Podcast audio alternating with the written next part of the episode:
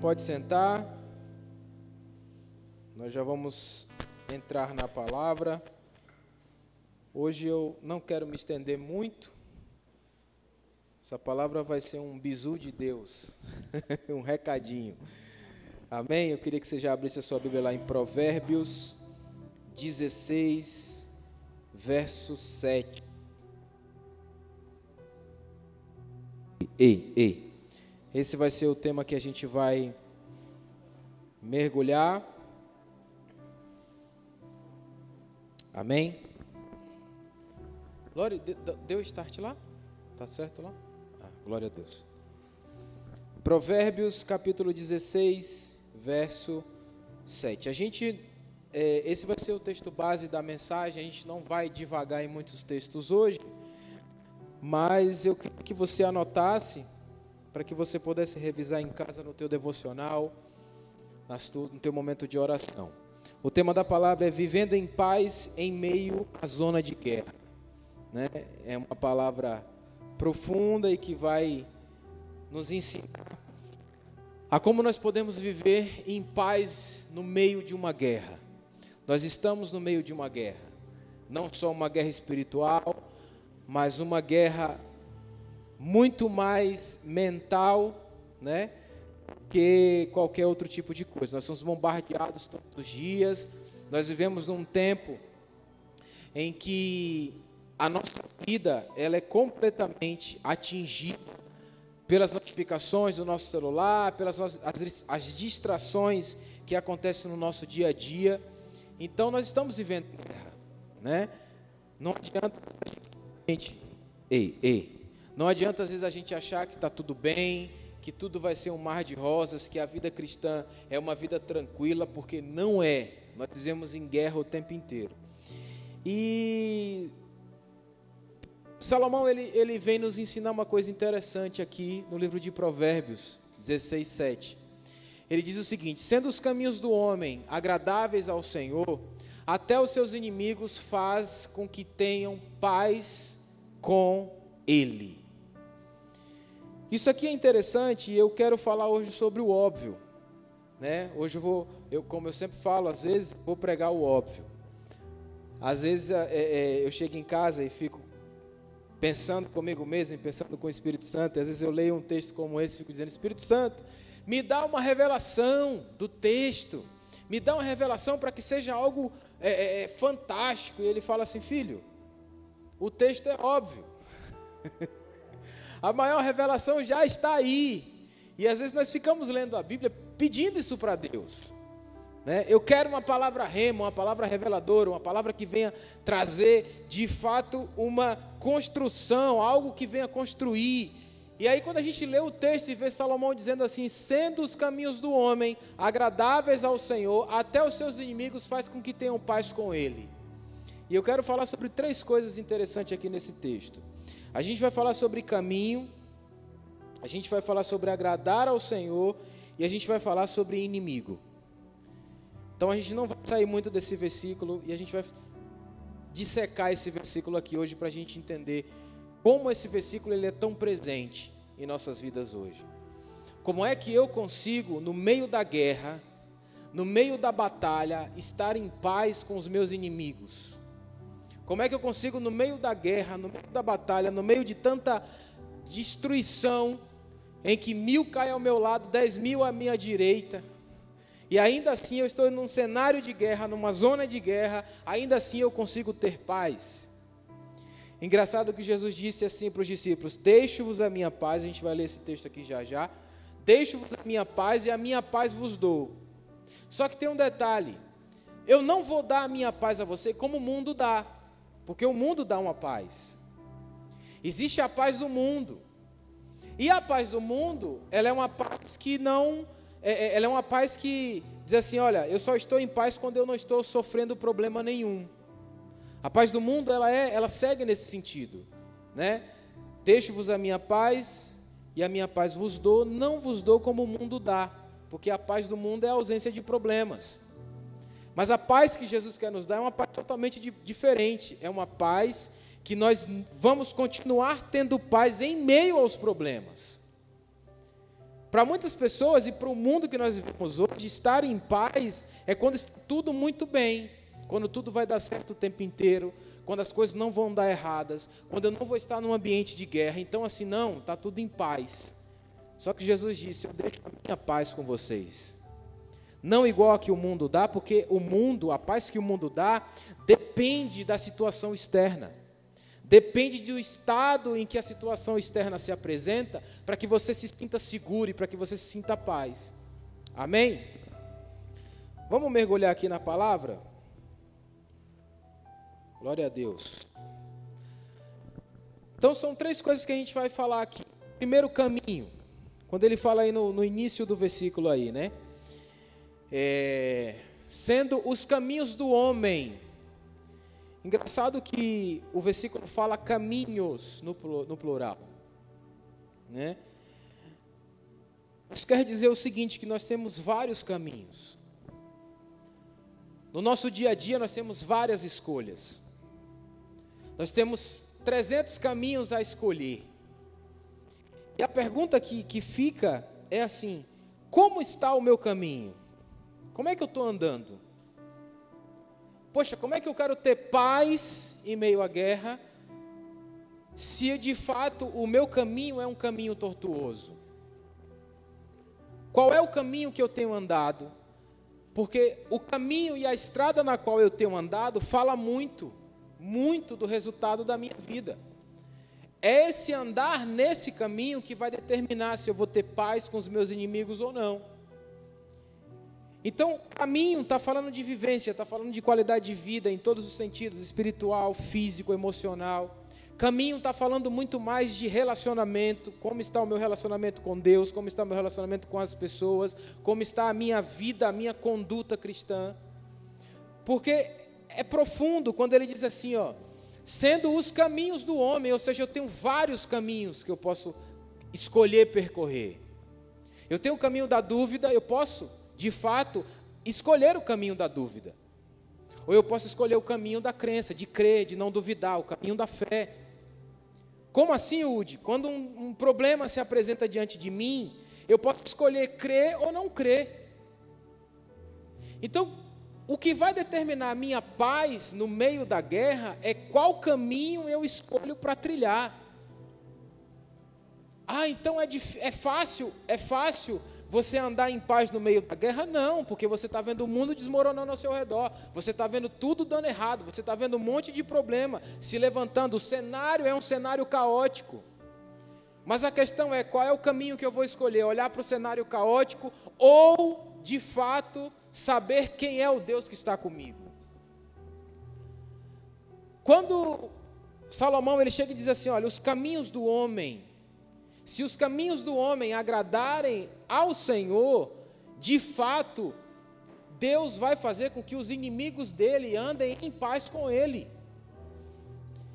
Então, para que os meus inimigos andem em paz comigo e tenham paz comigo, mesmo em meio à guerra, eu olho para o meu inimigo e o meu, o meu inimigo me oferte uma oferta de paz, eu preciso checar os meus caminhos. E o que a gente mais vê hoje em dia são as pessoas andando num caminho sem direção, sem saber qual é o caminho que tem andado. O caminho da dúvida, o caminho da decepção, o caminho da, da, da, do pecado também, né? Por isso que eu falei, essa palavra é a palavra do óbvio, porque está tudo muito claro ali.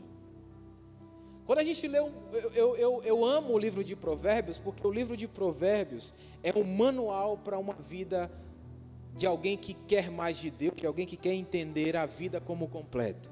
São 31 capítulos. Se você ler um capítulo por dia para cada dia, para cada um dia do mês, você vai aprender uma coisa diferente todo dia.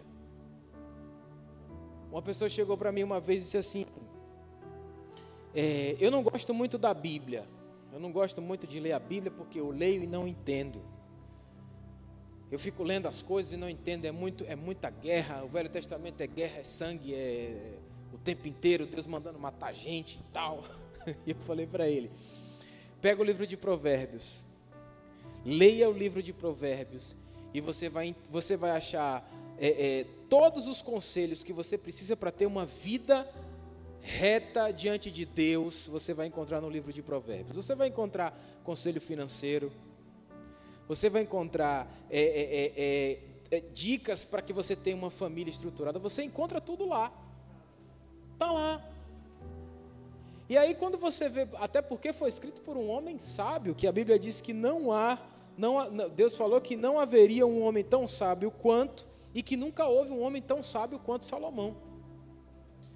Então tudo que Salomão entendeu da vida e toda a sabedoria que Deus deu a ele está ali compilada no livro de Provérbios. E aí ele chega e diz assim: olha, o homem ele tem vários caminhos. E todos os caminhos de, desse homem precisam ser avaliados o tempo inteiro. Então eu preciso saber, inclusive, quem é que anda comigo nesse caminho que eu escolhi andar.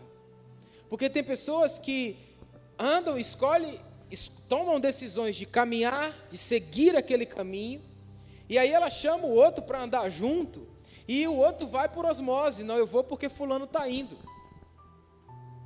Observe os seus caminhos, observe quem são as pessoas das quais você faz negócio, observe quem são as pessoas das quais você chama para caminhar junto com você. Porque nem sempre o caminho que você escolheu para trilhar é bom para o outro. A gente às vezes quer tomar decisões pelo outro, a gente quer dizer, não, pode caminhar aqui porque está dando certo, mas às vezes está dando certo para você. A experiência do outro é totalmente diferente. E aí a gente acaba não entendendo por que, que a nossa zona de guerra, porque nós estamos numa zona de guerra e não conseguimos ter paz. Porque às vezes nós estamos querendo decidir pelo outro, nós estamos querendo impor para o outro um caminho que não é dele. Quando Salomão disse assim: Olha, observe os seus caminhos, sendo os seus caminhos agradáveis aos olhos do Senhor, se os seus caminhos forem agradáveis aos olhos de Deus, aí sim, no meio da guerra você vai ter paz. No meio da guerra você, as pessoas não vão entender. As pessoas não vão entender por que, que você está tão em paz no meio da tempestade que você está passando. Vamos lá para Provérbios aí mesmo, capítulo 16, versículo 25. Vamos lá. Há caminhos que parecem direito ao homem, mas o seu fim são caminhos de morte. Existem caminhos em que a gente traça e a gente diz assim: poxa, esse caminho é perfeito para mim. Esse caminho é maravilhoso. Aí Salomão vai e diz lá no capítulo 16, versículo 25: há caminhos que parecem direito. Há caminhos e há decisões. Há caminhos e há decisões que você olha assim, não, eu vou tomar essa decisão porque me parece a forma mais correta de agir dessa forma. Me parece que esse caminho é o melhor caminho para mim. Me parece que esse caminho é o caminho do qual eu tenho que andar. Mas o final deles são o quê? Caminhos de morte. O que é um caminho de morte, Udi? É quando de fato eu me distancio da presença de Deus e eu tomo decisões por mim mesmo. Uma vez uma pessoa chegou, eu estava conversando com a pessoa sobre a questão, sobre a questão do inferno, né? A pessoa perguntando o inferno e tal. Udi, o que, qual é o pior inferno que um ser humano pode passar? E eu respondi, quando Deus tira a mão e diz para ele, caminha só. Quando Deus deixa a gente caminhar sozinho os nossos caminhos, é o pior inferno que qualquer ser humano pode enfrentar na vida muito mais do que ir para um lago de fogo de enxofre, sabe? Todo esse ranger de dentes e tudo. A pior coisa para o ser humano é não ter a bênção de Deus, a mão de Deus para guiá-lo. Porque nós sozinhos, nós somos uma tragédia. O ser humano solto, a sua própria vontade, ao seu próprio bel prazer, tomando as decisões por si próprio, sem a presença de Deus, sem a mão de Deus, é o pior inferno que qualquer ser humano pode enfrentar. Quantos de nós já tomamos decisões sem orar? Quantos de nós já tomamos decisões baseado naquilo que a gente acreditava, baseado na nossa, na nossa força, na nossa inteligência, e deu tudo errado? O problema é que a gente insiste em querer caminhar sem direção, o direcionamento de Deus. Há caminhos que para o homem parecem direito. Poxa, mas eu estou fazendo bem. Poxa, mas vai ser muito, vai ser muito lucrativo para o meu negócio. Vai ser muito bom se aquela pessoa chegar e entrar de sócio na minha empresa. Vai ser muito bom se eu fizer três, quatro, cinco horas de trabalho a mais, eu vou lucrar mais. Mas há caminhos que parecem ser justos e bons, mas o fim deles é a morte. Decisões erradas, decisões tomadas sem a presença de Deus, sem Deus dizer assim, vai. Porque quando você ora para que você tome uma decisão e Deus diz vai, pode ir, porque Ele garante. Ele é o nosso socorro, Ele é o socorro bem presente na hora da, da angústia, da, da aflição. Então, quando eu tenho essa validação dele em dizer para mim assim, vai, porque eu estou cuidando de você, não há nada que possa nos parar. Mas quando a gente às vezes toma a decisão segundo ao nosso, o nosso próprio conhecimento, geralmente dá errado. Por um detalhe simples, nós não conhecemos o futuro, Deus conhece. A gente só conhece o presente, a gente só tem ciência do presente, a gente só tem ciência do que está acontecendo aqui e agora. Daqui a 10 minutos a gente não sabe o que vai acontecer, mas ele sabe.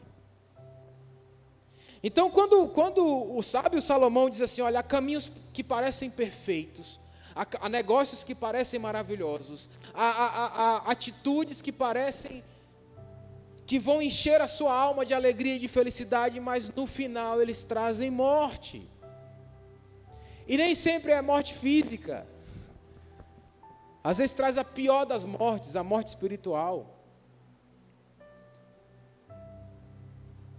A morte que rouba de você o gosto pela vida, rouba de você a alegria, rouba de você o prazer de viver, te deixa vivo fisicamente, mas morto espiritualmente. Uma vez eu falei aqui numa pregação muito tempo atrás que nós vivemos no mundo de zumbis, né? Zumbis espirituais. Estão mortos, estão mortos espiritualmente, mas vivos no corpo. E o trabalho, o maior trabalho do diabo é criar esses zumbis espirituais em todas as igrejas, porque ele quer ver as pessoas fazendo tudo na igreja, vindo para a igreja, batendo ponto no culto, vindo fazer tudo e tipo assim, espiritualmente mortas. espiritualmente mortas. E aí, o que, que acontece? Quando eu estou espiritualmente morto, eu não consigo ter paz no meio da guerra, eu só consigo ver a guerra. Quando Eliseu estava com seu moço lá orando, e todo o exército cercou o lugar onde eles estavam.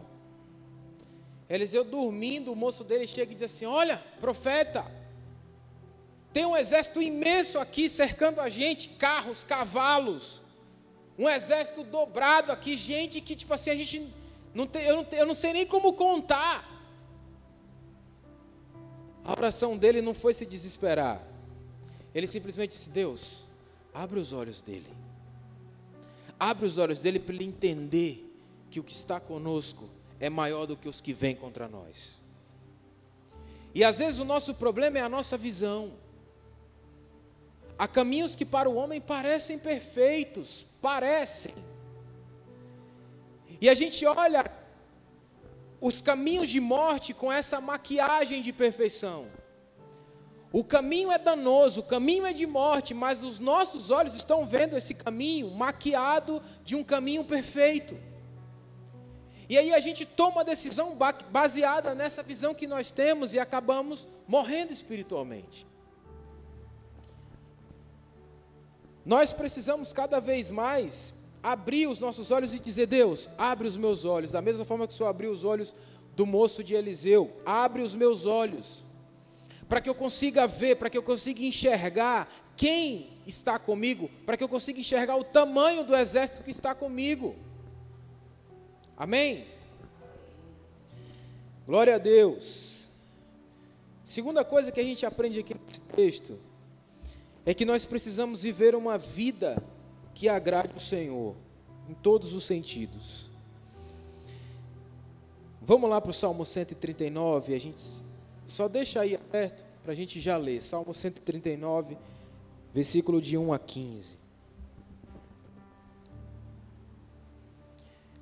Quando a gente fala sobre uma vida que agrada a Deus, a gente está falando de uma vida de intimidade com Deus. Amém? Qual é, como é que eu faço para agradar a Deus, Udi?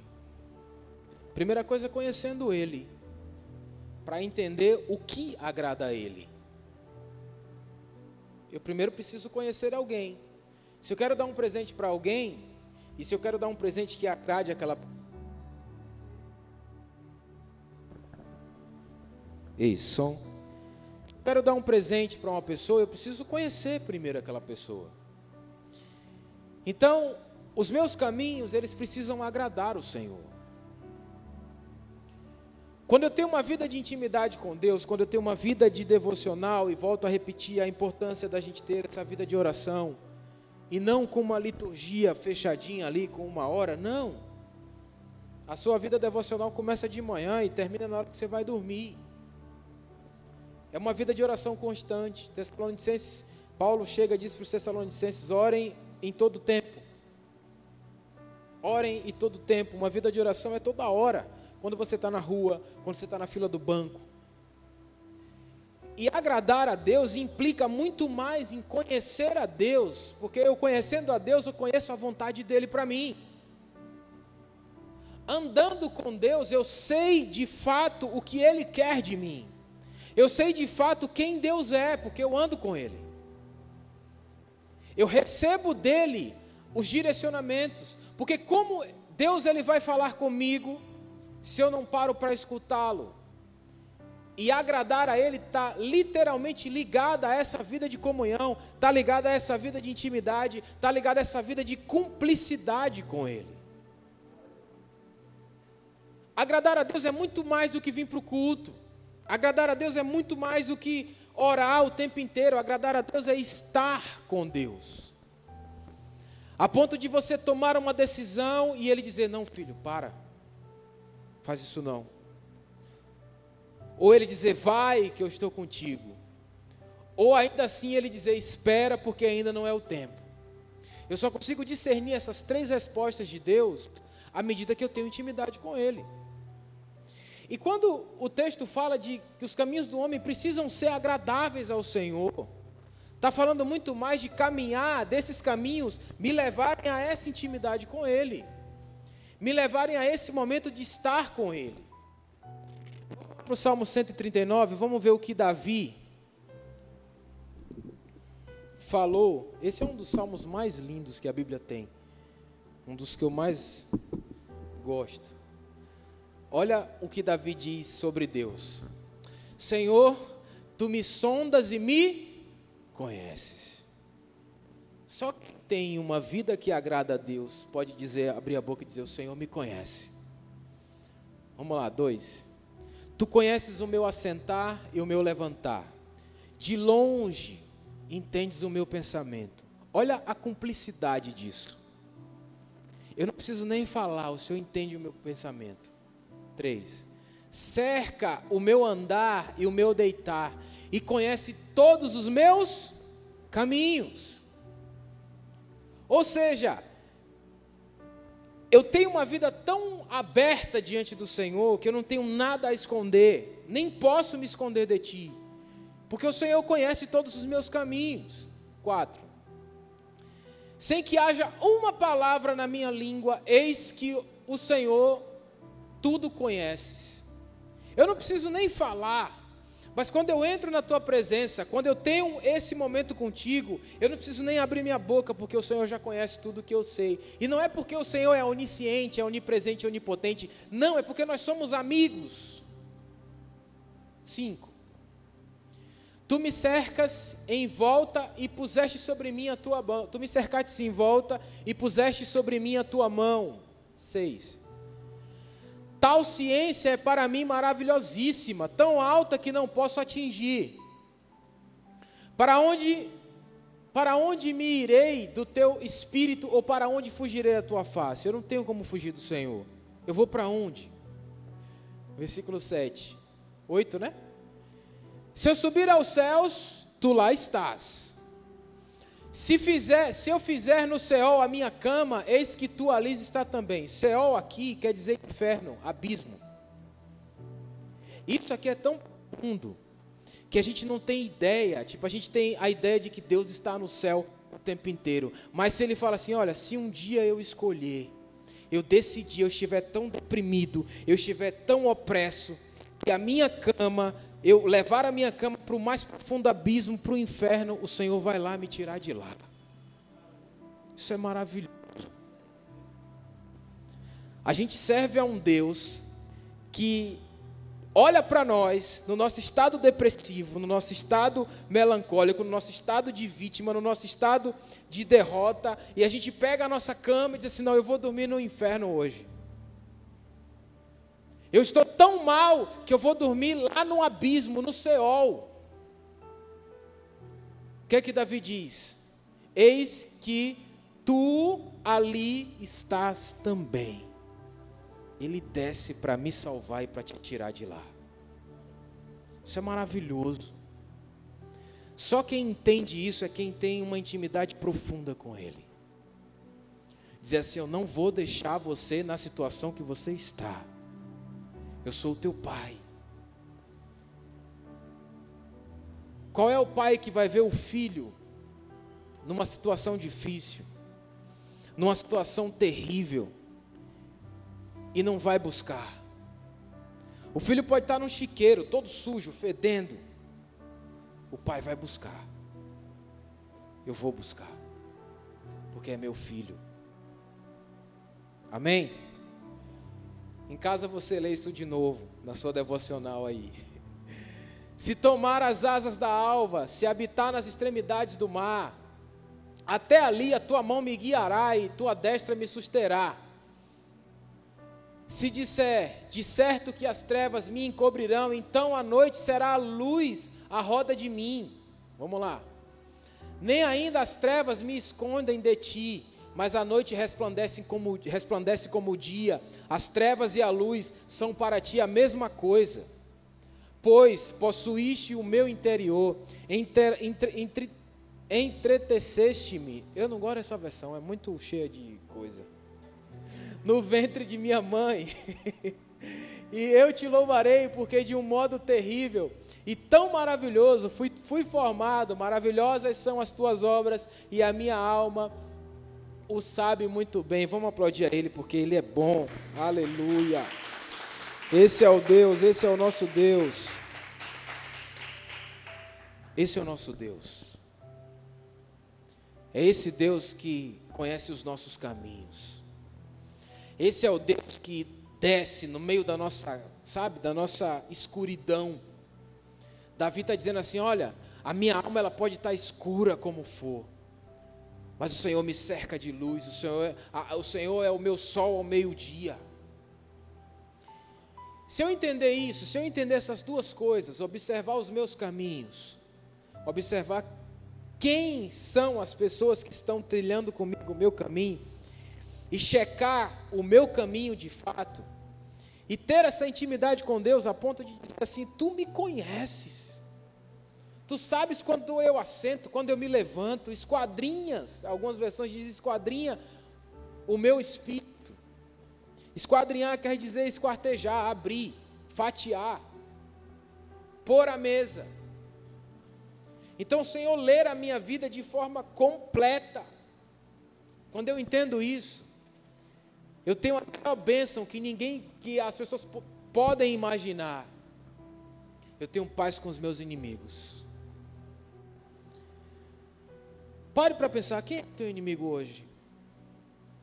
É o teu colega de trabalho? Não. Teu inimigo hoje é aquilo que rouba a tua paz.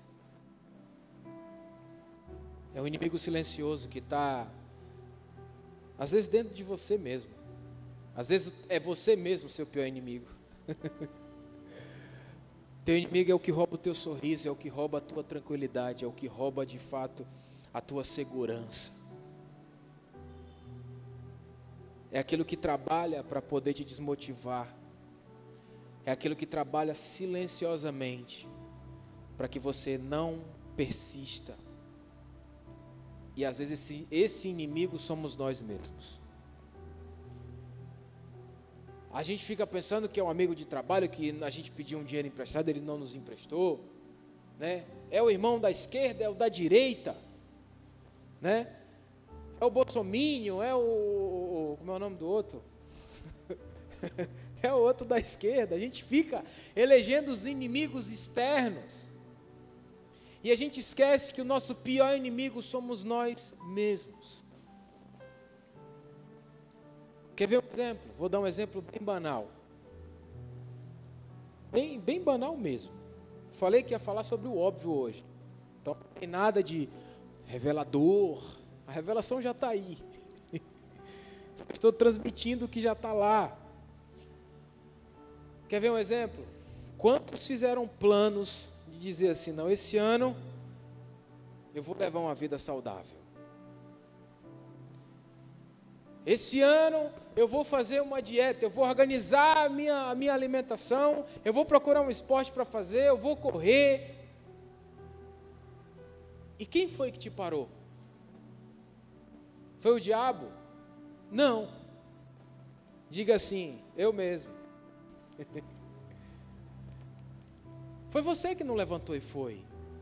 Foi você que ouviu quando no dia que você falou assim: amanhã, segunda-feira, vou colocar meu celular para despertar e vou conseguir. Você até acordou, mas aí você ouviu aquela voz. Dorme dez minutinhos só. Aí você cedeu. E você foi e dormiu. E você, todos os teus planos de uma vida saudável foram por água abaixo. Então, quando eu observo os meus caminhos, quando eu vivo uma vida que agrada a Deus, o próprio Deus vai fazer com que eu viva em paz com o meu próprio inimigo. Mesmo que esse inimigo seja eu mesmo. Porque às vezes quando você faz planos, você faz é, é, é, grandes planos para você poder mudar de vida, e você não faz aquilo que você planejou, você se frustra. Você não entende que tudo é um processo. Às vezes você não conseguiu hoje, tenta amanhã de novo. Tenta na segunda-feira de novo. Vai tentando, uma hora você vai conseguir. Não, você se frustra, senta e para, porque você está brigado com você mesmo. Você está triste com você mesmo. E aí é que a gente começa a entender por que, que a gente precisa aplainar os nossos caminhos, avaliar os nossos caminhos, agradar o Senhor para que a gente viva em paz com os nossos inimigos. E isso eu estou falando de inimigo interno, mas tem os inimigos externos também. Quantas pessoas nós precisamos perdoar? Quantas pessoas nós precisamos pedir perdão? É isso. É no meio da guerra, é no meio dos corpos que eu preciso procurar aqueles, aquelas pessoas às quais eu feri, eu machuquei e dizer: me perdoa. Preciso que você me perdoe, me perdoa porque eu falei com você.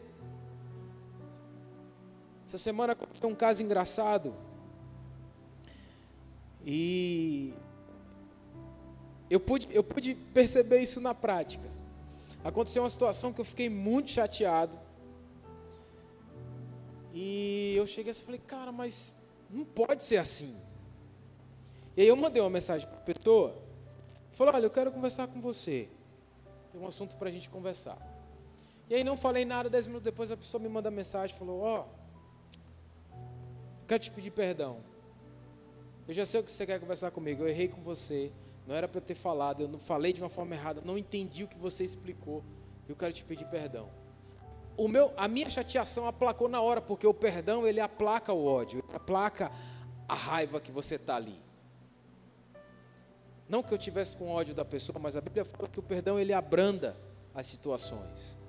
Até quando a gente vai chamar alguém a atenção, a, o apóstolo Paulo ele diz: olha, repreenda com brandura. Você não precisa humilhar ninguém, você não precisa machucar ninguém para repreender a pessoa. Repreenda em amor. E na hora o Espírito Santo fala para mim: Você entendeu agora? Eu também fico chateado com um monte de coisa errada que você faz. Mas quando você me pede perdão, meu coração se quebranta. Eu falei: Se eu que sou pecador, Se eu que sou tão miseravelmente pecador, quando alguém chega para mim assim, mano, me perdoa. Se para mim os argumentos acabam, imagina para Deus que é o nosso Pai, esse Deus que vai até o inferno tirar a gente de lá quando a gente se intoca lá no meio do, do abismo. No dia que a gente não quer ver ninguém, no dia que a gente não está preparado para ver ninguém, a gente não quer sair da cama, ele diz assim: Não, hoje você está no teu inferno, então eu vou descer aí e vou te tirar daí. Esse Deus que é maravilhoso, que é fantástico, a ponto de dizer assim: Você já imaginou o que é Deus descendo no inferno de alguém? Deus descendo no inferno, ele levanta do seu trono e diz assim: Eu vou até o seu inferno particular para te tirar daí de dentro. Só Ele faz isso. E é isso que Ele quer fazer conosco. Ele está dizendo: Eu vou te tirar do seu inferno particular e vou fazer você ter paz com os seus inimigos. A disputa não, já vai, mais, não vai mais fazer sentido para você, porque você tem a mim. Então, quem tem a mim não precisa de resultados, eu sou o teu resultado. E Ele é o nosso resultado. Então você não precisa ficar preocupado, dizendo que não, eu preciso ganhar, ganhar, ganhar. Não.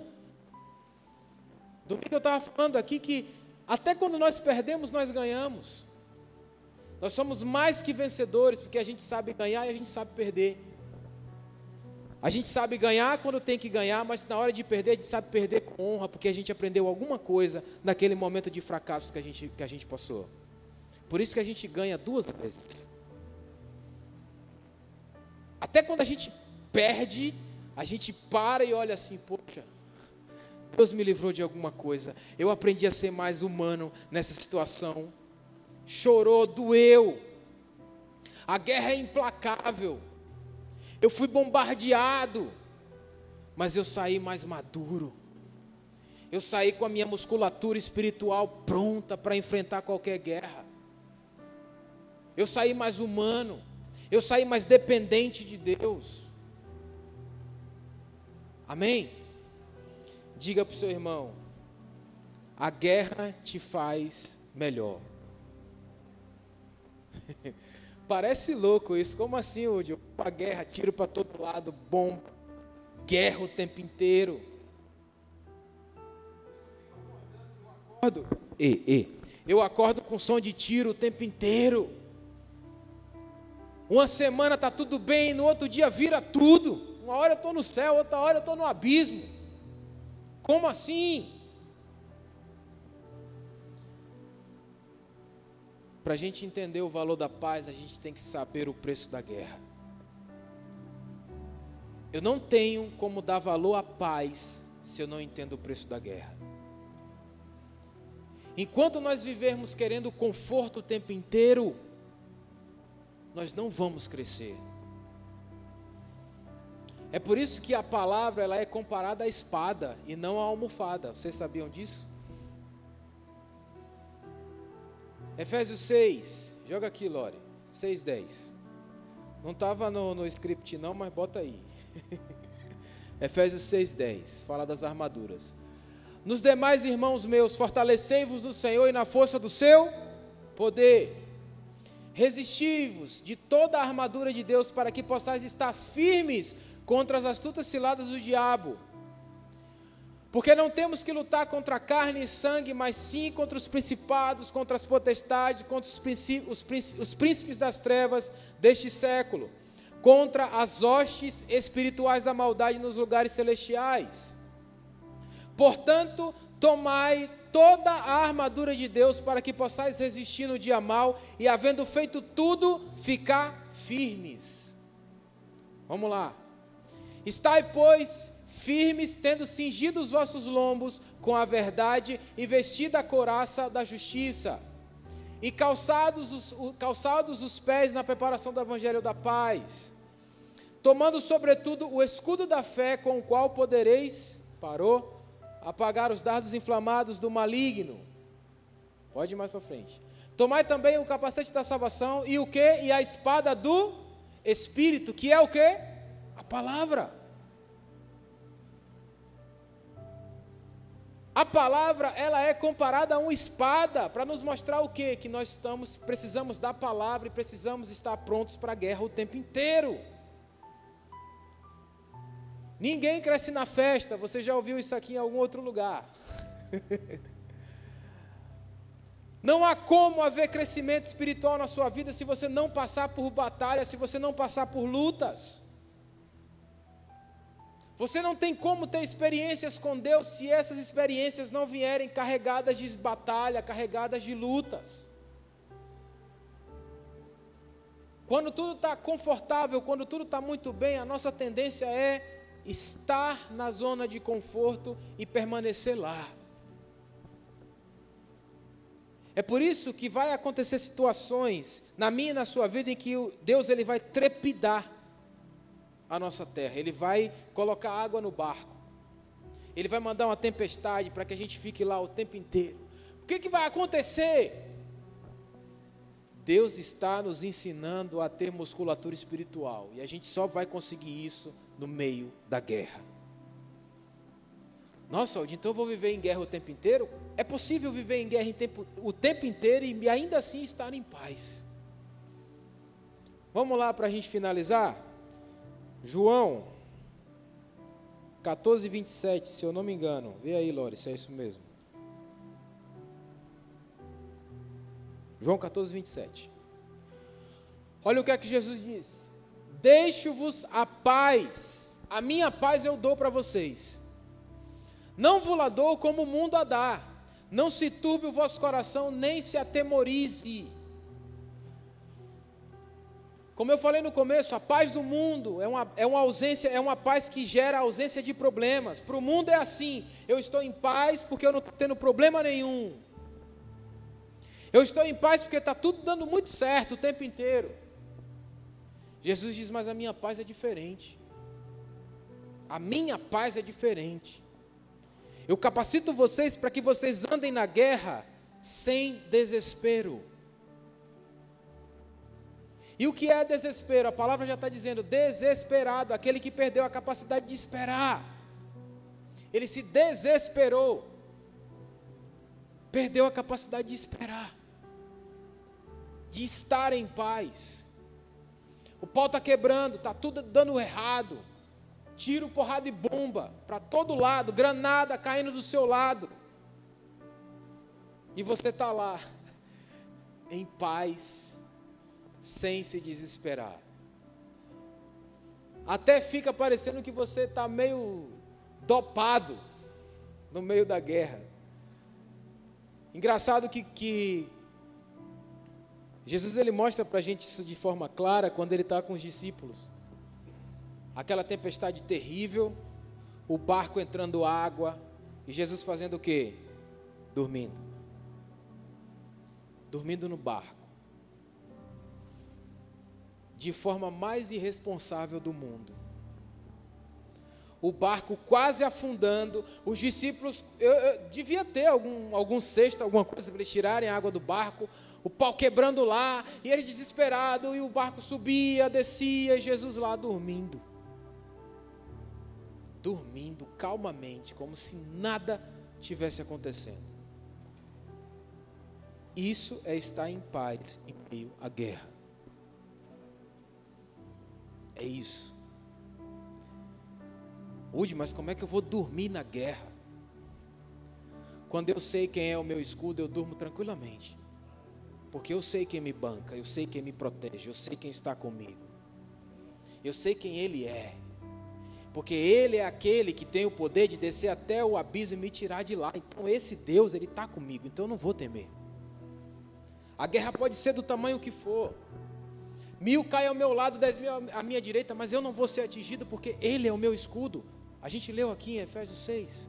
Ele é o escudo da fé. É essa fé que blinda a minha alma para que eu possa para que eu possa passar por qualquer tipo de guerra.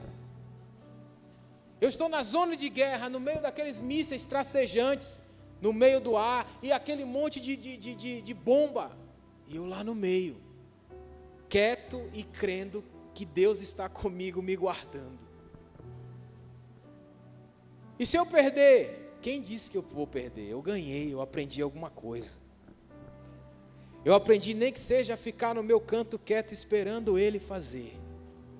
Nossa maior dificuldade é querer resolver as coisas do nosso jeito. Estou no meio da guerra, eu vou procurar um lugar de abrigo, eu estou no meio da guerra, eu preciso montar uma arma desse jeito, eu preciso montar uma estratégia. Espera aí. Às vezes é momento da gente ficar quieto. Deixar Ele fazer. Deixo a minha paz, a minha paz vos dou, não vos dou como o mundo dá. A paz de Deus, a paz que Jesus quer nos dar, não é ausência de problemas, é ausência de desespero. Você pode, de fato, se preocupar com a tua, com a tua situação financeira, com a tua situação emocional, mas nunca se desesperar. Porque o que desespera, aquele que se desespera, ele perdeu a esperança, ele não tem mais em quem confiar. Ele se desesperou porque não tem mais jeito. E é por isso que o desespero se manifesta, porque ele não tem mais a quem recorrer. Mas quem sabe quem é seu pai não se desespera, porque sabe de fato e conhece quem Deus é para você. Então não importa o que você vai enfrentar daqui para frente, nós não sabemos como vai ser 2022. Nós estamos quase que finalizando uma. Nós estamos vivendo um tempo quase meio que quase que pós-pandêmico. A gente já pode até dizer assim que está acabando, mas a gente não sabe. Estava lá em casa vendo as notícias e é, e é cepa nova do vírus aparecendo toda hora. Eu falei assim, já pensou se de novo a gente vai viver uma terceira onda que vai, sabe? Eu falei, Deus, nos livre disso. A gente já sofreu demais. São muitos corpos que ficaram espalhados depois da Covid. E eu não estou falando só das pessoas que morreram, estou falando das pessoas que ficaram vivas e que estão destruídas emocionalmente. Mas ainda que isso aconteça, ainda que a gente passe por essa guerra toda de novo, Ele é o nosso escudo. Ele nos guarda o tempo inteiro. Que a gente possa crer nisso de verdade. E o que eu quero te convidar para que você amanhã, hoje ainda, sábado, domingo, acenda a lenha do teu coração e reavive essa palavra em você. Porque não vai melhorar. Deixa eu te dar um, um, um spoiler da sua vida cristã. Não vai melhorar. Nós vamos viver em guerra porque Jesus disse: no mundo vocês vão ter aflições. Mas tem um detalhe: tenham bom ânimo, porque eu venci o mundo. Se eu venci, vocês também podem. Então, essa paz que excede todo entendimento, que as pessoas não vão entender nunca, essa paz está aí com você. Todo dia. Quando você acorda de manhã, que você levanta, sabe, da sua cama e você diz: Deus, obrigado, porque eu posso levantar. Peça assim, Deus, aquela paz que foi falado ontem lá na igreja, faz ela se manifestar aqui em mim. Porque a gente não sabe os problemas que a gente enfrenta no dia a dia. Você acorda de manhã e você não sabe se você vai ter 50 problemas de 30 clientes diferentes para você resolver e a guerra acontecendo, muita coisa acontecendo. Mas se você ora a Deus e diz assim: Deus, eu quero aquela paz. Está tudo lá no, no, na tua palavra, então se está na tua palavra eu creio, então manifesta isso aqui em mim. Faz, faz essa paz aparecer dentro de mim, que é a paz que o mundo não vai entender, porque tipo assim, eu vou estar resolvendo 300 problemas, mas vou estar tranquilo e em paz. Amém?